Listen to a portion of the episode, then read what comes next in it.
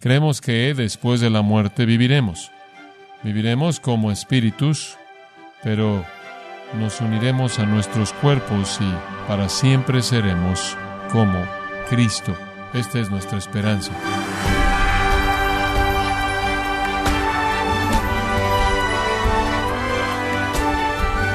Bienvenido a Gracia a vosotros con el pastor John MacArthur.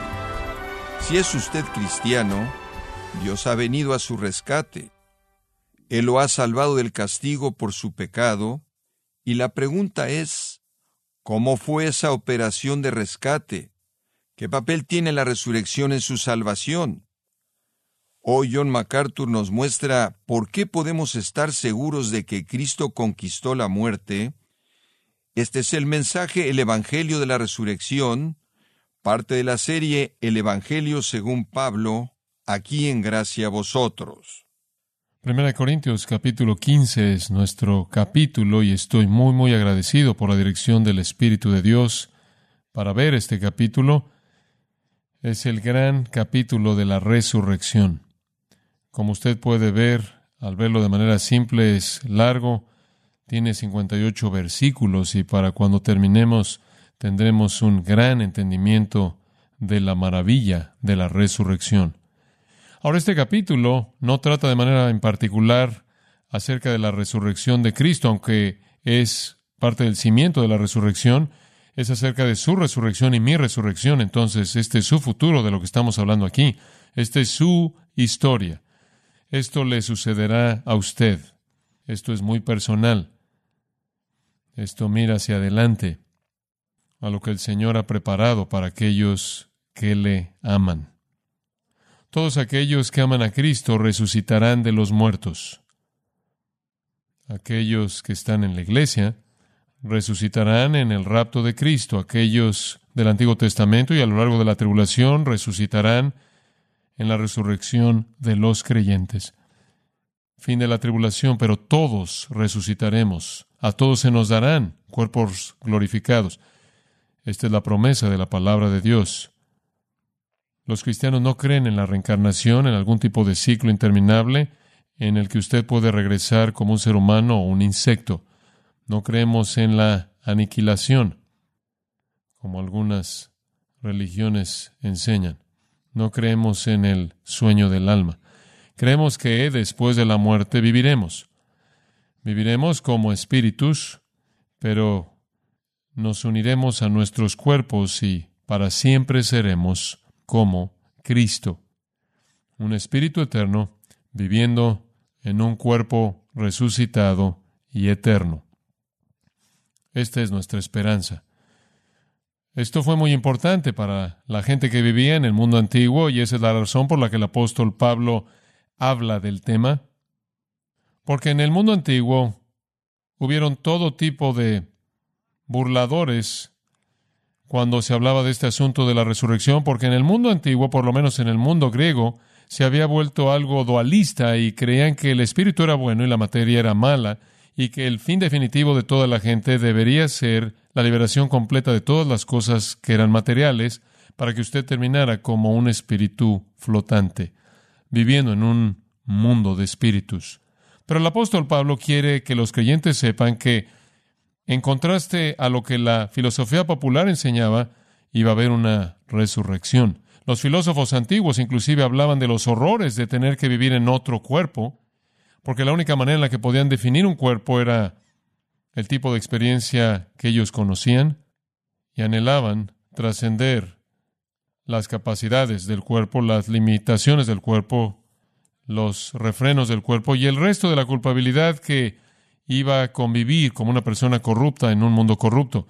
La liberación parecía ser la mejor posibilidad, la mejor esperanza para el futuro, y ellos esperaban que eso sucedería y los liberaría de las restricciones que eran una parte tan grande de la vida en este mundo. Pero el cristianismo enseña algo muy diferente que eso y el mensaje del Nuevo Testamento, y ese mensaje necesitaba ser presentado claramente a los corintios, y es que usted vivirá para siempre, pero usted no vivirá como un cuerpo desmembrado, esto es, sin cuerpo, usted vivirá como una mujer resucitada, como un hombre resucitado.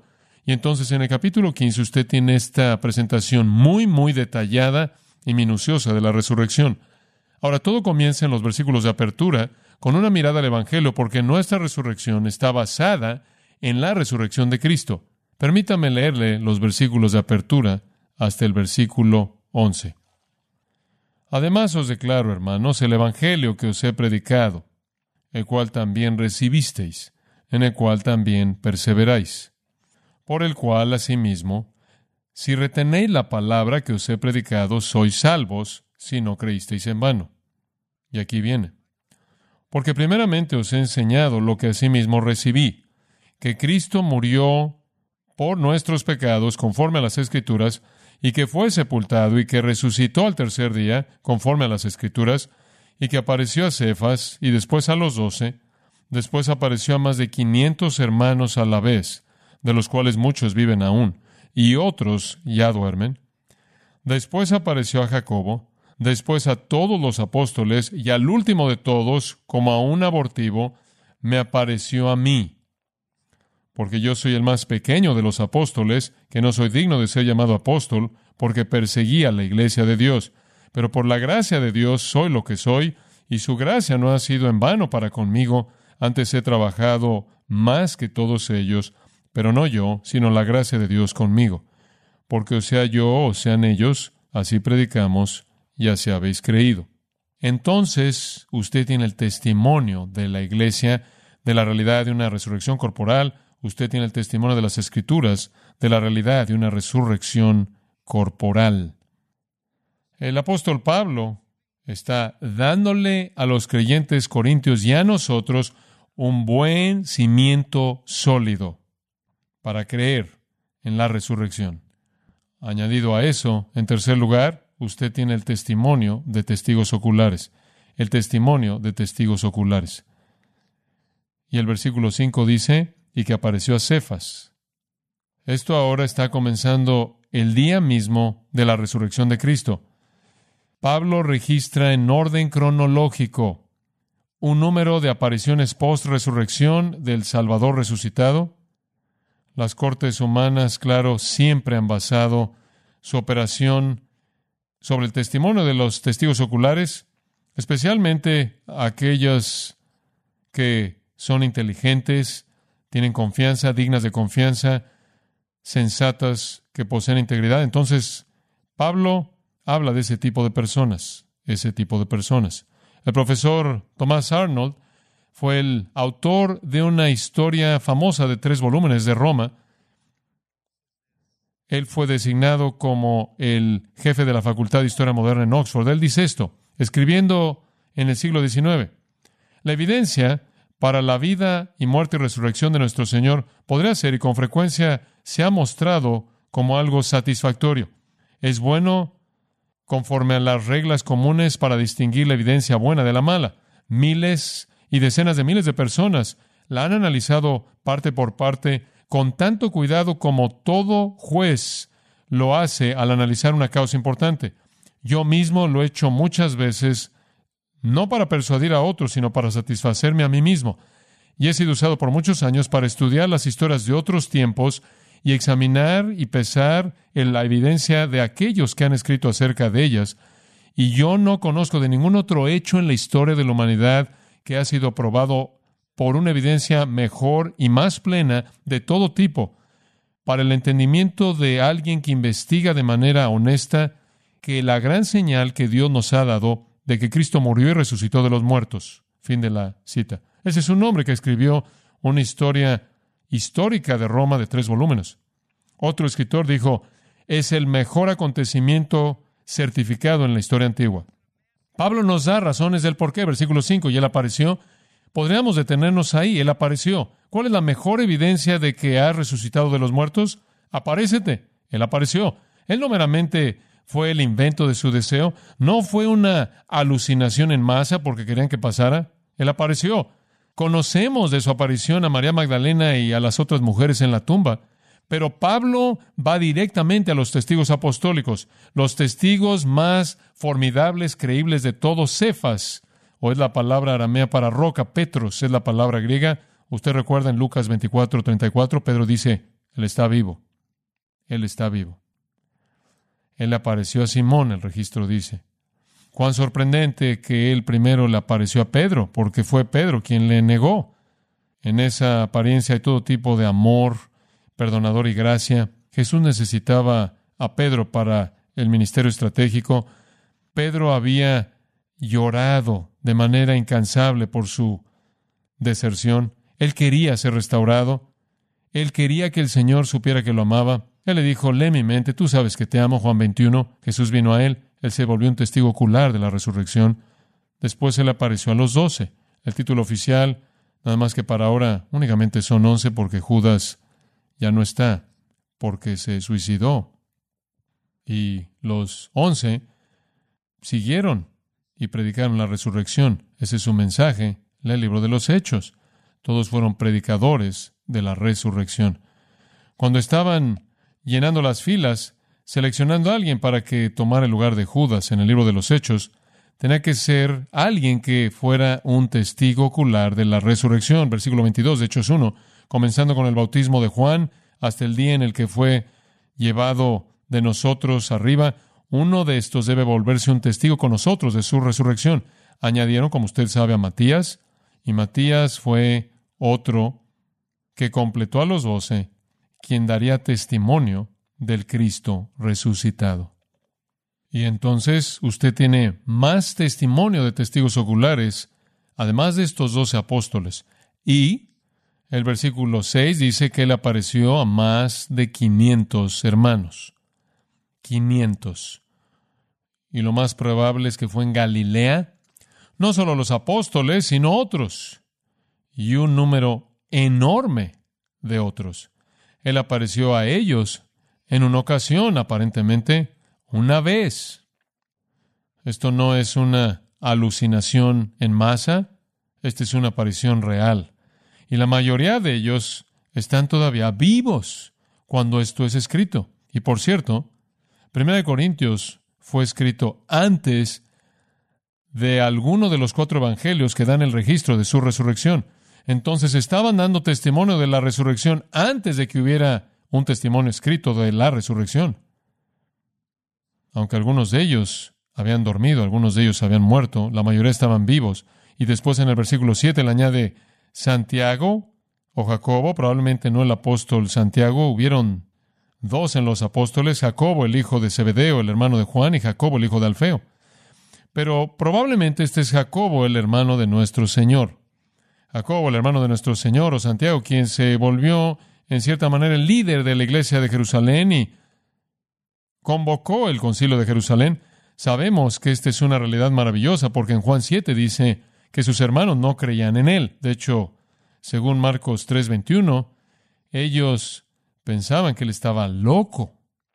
Querían ir a sacarlo de en medio del público porque él estaba tan loco. Pero llegaron a creer en él y Jesús le apareció a su hermano, su medio hermano, Jacobo. Jacobo tuvo una reunión post-resurrección con su Salvador y su hermano. Pedro y Jacobo son testigos poco probables porque ambos negaron a Jesús. Entonces dos de sus apariciones fueron a hombres que de manera cruel lo habían herido mediante su incredulidad y habían sido perdonados. Después le apareció a todos los apóstoles. Y eso simplemente los vuelve a incluir de manera parecida a los doce. Él apareció a los doce en el versículo 5 y de nuevo dice que él apareció a todos los apóstoles. Probablemente apareciéndole a los doce están las apariciones inmediatas después de la resurrección. Una ese domingo por la noche, de nuevo el próximo domingo por la noche, pero él apareció a todos los apóstoles. Probablemente se refiere a Hechos 1, en donde dice que él se reunió con los apóstoles y los instruyó acerca del reino de Dios durante un periodo de 40 días. Esto es suficiente evidencia de testigos oculares. Piense en la naturaleza de estos testigos. Estos son hombres quien le dieron al mundo la enseñanza más elevada que jamás ha conocido. Y estos son hombres que se aferraron a esa enseñanza y murieron por esa enseñanza frente al odio y la hostilidad y la persecución. Este no es un pequeño grupo de cobardes derrotados que están escondiéndose en algún lugar en un aposento alto un día y unos cuantos días después saliendo, desapareciendo en la multitud. Estas son personas que literalmente predicaron este mensaje hasta que sus vidas se acabaron y son creíbles. Cuando los discípulos, los apóstoles de Jesús proclamaron la resurrección, lo hicieron como testigos oculares y lo hicieron con personas que tuvieron contacto con otros testigos oculares. Hubieron 500 por lo menos flotando por ahí que habían visto al Cristo resucitado. Su testimonio podía ser corroborado. Pasa los límites de la credibilidad pensar que los primeros cristianos inventaron la resurrección. Entonces la evidencia se acumula.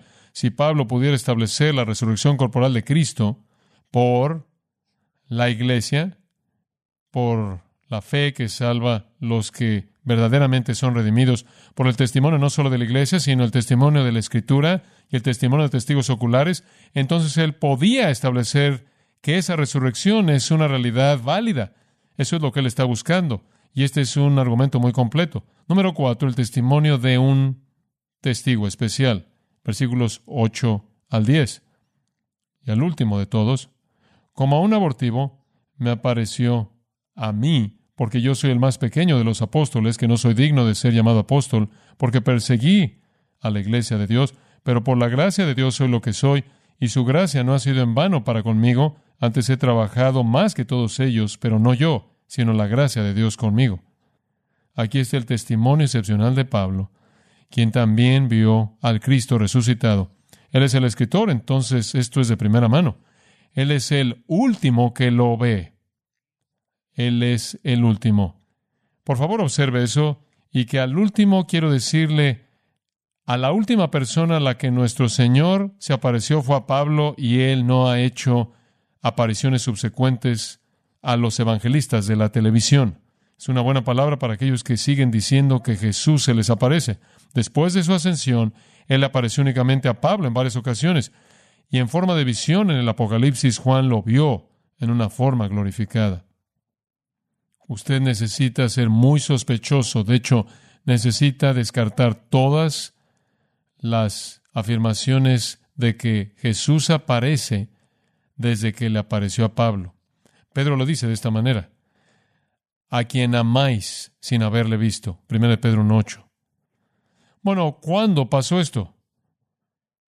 Y al último de todos, como un abortivo, alguien que nació fuera de tiempo, ecromate, refiriéndose a un nacimiento prematuro, un nacimiento anormal, fuera de lo común y corriente.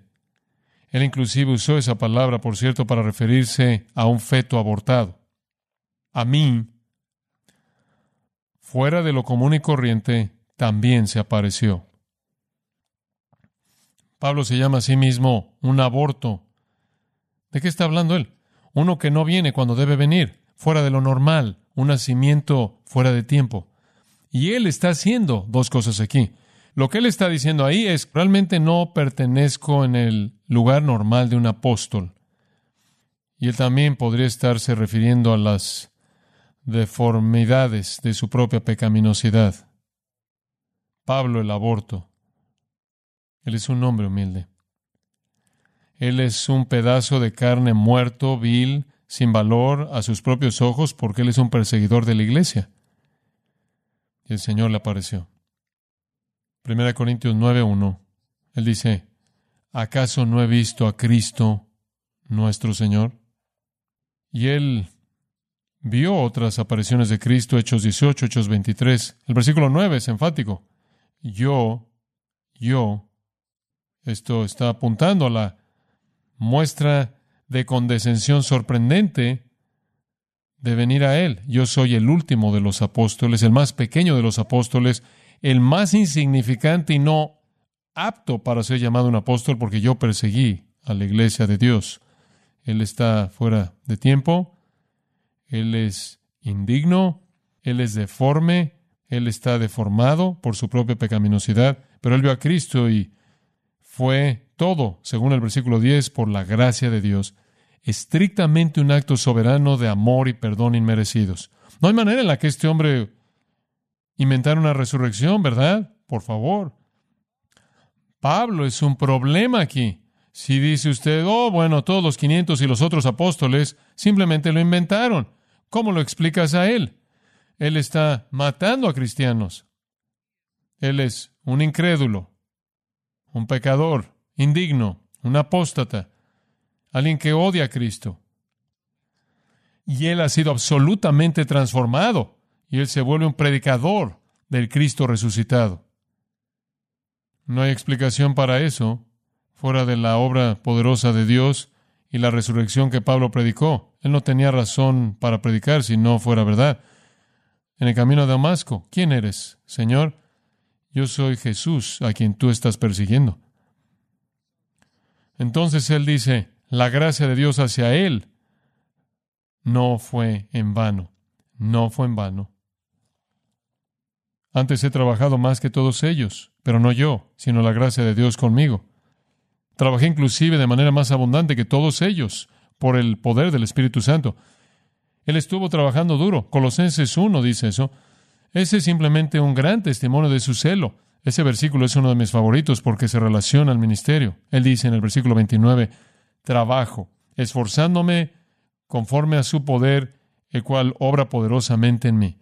¿Cómo es que el perseguidor más grande de la iglesia se convierte en el predicador más grande de la iglesia, que trabaja más que otros, más que todos los demás en términos de extensión e impacto de su ministerio? Por una visión del Cristo resucitado. Un encuentro personal con Cristo que se repitió varias veces. Él lo vio. Él lo vio. Hay una palabra final aquí, el testimonio de la iglesia, el testimonio de la escritura, el testimonio de testigos oculares, el testimonio de un testigo especial y después un testimonio de un mensaje común. Si usted tiene esta cantidad de personas inventando algo, usted va a tener dificultades en controlar el mensaje. ¿No estará de acuerdo usted? ¿Entendemos eso? ¿Sabe usted algo de una corte de ley? ¿Sabe usted qué difícil es entrar a una corte de ley y tratar de presentar una defensa inventada cuando usted tiene a todo tipo de personas que viene de todo tipo de dirección teniendo que contar la misma mentira? Eso es lo que los abogados destruyen. Es incoherencia lo que destruye el caso. Pero él tiene una gran afirmación en el versículo 11. Porque, o sea, yo, o sean ellos, ¿ve usted el punto?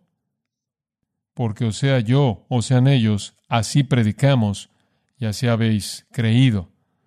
Sean los apóstoles o los asociados de los apóstoles, sean los doce o Pablo que viene después, sean los hombres o mujeres que constituyen a los quinientos, el mensaje fue el mismo, el mismo. La uniformidad de la predicación y el testimonio acerca de la resurrección. Así predicamos y así creyeron la cruz, la resurrección. Todos tuvieron el mismo mensaje. No todos fueron engañadores. No tuvieron esa inteligencia como para presentarlo de manera uniforme. Esa es una evidencia poderosa de su resurrección. Bueno, ese es un punto inicial. ¿Ve usted el versículo 12? Pero si se predica de Cristo que resucitó de los muertos, ¿cómo dicen algunos entre vosotros que no hay resurrección de muertos? ¿Ve su punto?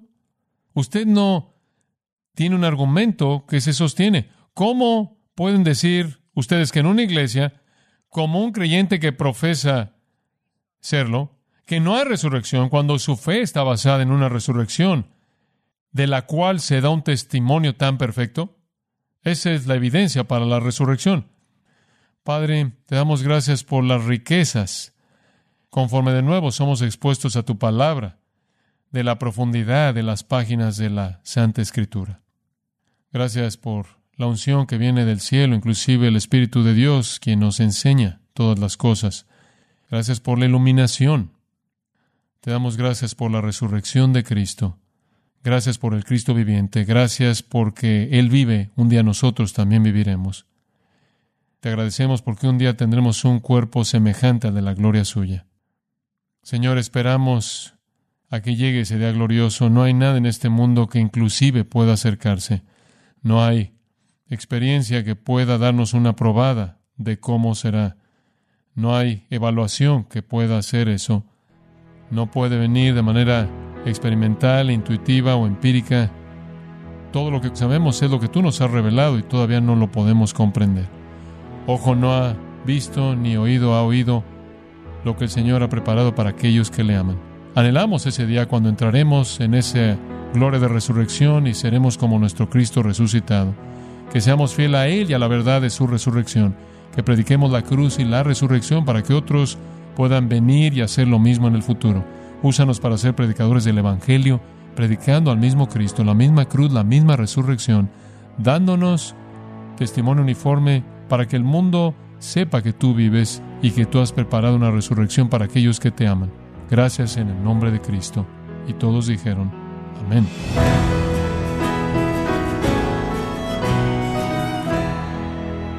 De esta forma, John MacArthur concluye una mirada al capítulo 15 de Primera de Corintios, mostrándonos distintos testimonios que afirman inequivocadamente que la resurrección de Cristo fue una realidad histórica. Esto es parte de la serie titulada El Evangelio según Pablo, en gracia a vosotros. Y quiero recordarle, estimado oyente, que tenemos a su disposición el libro El Evangelio según los Apóstoles, escrito por John MacArthur, donde trata acerca del papel de las obras en una vida de fe. Y quiero recordarle, estimado oyente, que tenemos a su disposición el libro El Evangelio según los Apóstoles, escrito por John MacArthur, donde trata acerca del papel de las obras en una vida de fe. Y también quiero comentarle que puede descargar todos los sermones de esta serie El Evangelio según Pablo, así como todos aquellos que he escuchado en días, semanas o meses anteriores, animándole también a leer artículos relevantes en nuestra sección de blogs en gracia.org. Si tiene alguna pregunta o desea conocer más de nuestro ministerio, como son todos los libros del pastor John MacArthur en español, o los sermones en CD, que también usted puede adquirir, escríbanos y por favor mencione la estación de radio por medio de la cual usted nos escucha en gracia a vosotros. Es importante conocer no solo el país y ciudad de donde usted nos escucha, sino también la radio. Para quienes contactan nuestro ministerio por primera vez, pueden solicitar una copia del mensaje de promoción sin costo alguno, un mensaje por oyente únicamente. Si usted vive en los Estados Unidos o Puerto Rico, escríbanos a Gracia Vosotros, P.O. Box 4000, Panorama City, California 91412 o puede escribirnos a través del siguiente correo electrónico radio arroba Esto ha sido todo y en nombre de John MacArthur y del personal de este organismo, queremos darle las gracias por su tiempo y sintonía, invitándole para que nos acompañe en la próxima edición y juntos desatar la verdad de Dios un versículo a la vez, aquí en Gracia a Vosotros.